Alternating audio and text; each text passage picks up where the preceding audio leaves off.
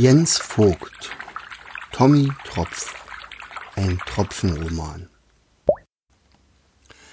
Beobachtungen Am nächsten Morgen wollte sich der Wobbegong wie üblich einen Eindruck von der Gesamtsituation im Korallenriff machen. Er wollte die Stimmung einfangen. Dabei kam ihm zugute, dass er ein Meister der Tarnung war und sich praktisch unsichtbar machen konnte. Schnell war abgemacht, während Pille sich nach einer bequemen Höhle umsehen wollte, schwamm Wolfgang getarnt ins Riff. Er schmiegte sich dabei geschickt an den Meeresboden und nahm dessen Farbe an. Dann begann er zu beobachten. Einen ganzen Tag lang und eine ganze Nacht. Nur wenige Informationen waren erfreulich. Die meisten waren einfach nur schrecklich. Feststand, dass in diesem Riff einiges im Argen lag. Offenbar herrschte im Korallenriff ein König, ein riesiger Königsrochen. Dieser lebte abgeschirmt vom Alltag in seinem Schloss. Die wahren Herrscher aber waren skrupellose Haie. Außerordentlich hässliche und ungebildete Moränen patrouillierten durch das Riff als Hilfspolizisten der brutalen Haie. Fressen oder gefressen werden war die Maxime in dieser Schreckensherrschaft die Angst regierte. Und diese gebar Neid, Missgunst und Ungerechtigkeit. Unterhaltungen zwischen Nachbarn fanden praktisch nicht statt. Schule fand nur selten statt.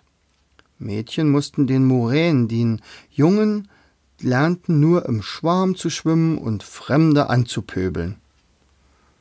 Selbst die leuchtend strahlenden Korallen zeigten hier nur graue Farben. Es gab keine Feste, kein Lachen. Seelilien, die für ein hübsches Aussehen hätten sorgen können, waren aus dem Riff verbannt worden. Selbst das Spielen war bei Strafe verboten. Daher nahm, daher sah man auch nur selten Kinder zwischen den Korallenbänken. Sie blieben im geschützten Heim, abgeschirmt vom feindlichen Draußen. Es regierte die Dummheit. Jeder wusste es, doch niemand wagte es auszusprechen. Das Riff war krank, sehr krank, sterbenskrank. Ein Bereich des Riffs nach dem anderen starb ab. Als der Wobbegong zum Doktorfisch zurückkehrte, war er der Verzweiflung nahe. Ich fürchte, wir werden hier mit unseren Geschichten kaum auf offene Ohren stoßen. Solch ein schreckliches Riff haben wir noch nie aufgesucht. Pille musste schon oft das Gewissen des Wobbegongs spielen. Du siehst, wie notwendig unsere Geschichten für die Bewohner sind. Wolfgang winkte ab. Niemand würde uns zuhören. Entweder nehmen uns die Muränen gefangen, fressen uns die Haie, oder wir bringen mögliche Zuhörer selbst in Gefahr. Ich fürchte, dies hier ist für Fische wie uns einfach nicht zu schaffen. Wir müssen so schnell wie möglich weg hier. Hattest du wirklich niemanden finden können? Nicht der Herrschsücht der nicht herrschsüchtig oder eingeschüchtert war? Doc konnte nicht glauben, dass es für dieses Riff überhaupt keine Hoffnung gab. Hm. Einmal, einmal beobachtete ich zwei Fischdamen, die sich heimlich mit einer Koralle unterhielten. Es schien, als hätten sie jemanden in ihrem Bau versteckt, erinnerte sich der Wuppergong. Na bitte, das ist doch ein Anfang. Ist der Anfang erstmal gemacht, dann sehen wir weiter. Hm, ich weiß nicht. Diesmal zweifelte der Wobbegong ernsthaft. Als Wobbegong zu Bett ging, zu Bett ging, surrte ihm immer und immer wieder diese Gedanken durch den Kopf. Er versuchte sie zu vertreiben, denn nach den vielen schrecklichen Beobachtungen brauchte er Schlaf, viel Schlaf. Doch er hatte eine sehr unruhige Nacht.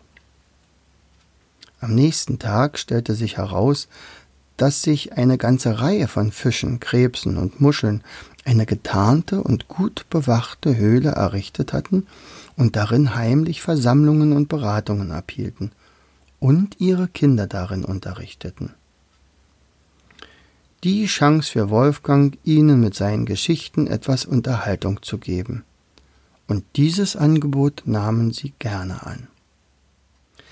In der Nacht schmuggelten sie beide in ihre Höhle. Diese wurde fortan für eine längere Zeit den beiden nun ein Zuhause. Die erste Geschichte erzählte der Wobbegong dann am folgenden Abend. Seine ersten Gäste waren zwei winzige grau-blaue Krebse, eine Antennenfeuerfischmama mit drei kleinen Kindern, sieben blassgelbe Seeanemonen und ein etwas in die Jahre gekommener Zackenbarsch namens Armin. Die drei kleinen Kinder der rotbraunen Antennenfeuerfischfrau versteckten sich schüchtern hinter der Brustflosse ihrer Mama. Die Flosse war stark fächerförmig vergrößert und zeigte am Ende blaue Punkte. Sie kannten diesen seltsamen Fisch mit den Fransen am Maul nicht, und auch die Warzen und Pickel an seinem Körper machten ihnen fast ein wenig Angst. Doch die Mama beruhigte sie. Nach und nach füllte sich der Raum bis auf den letzten Platz. Und dann begann Wobbegong seine erste Geschichte zu erzählen.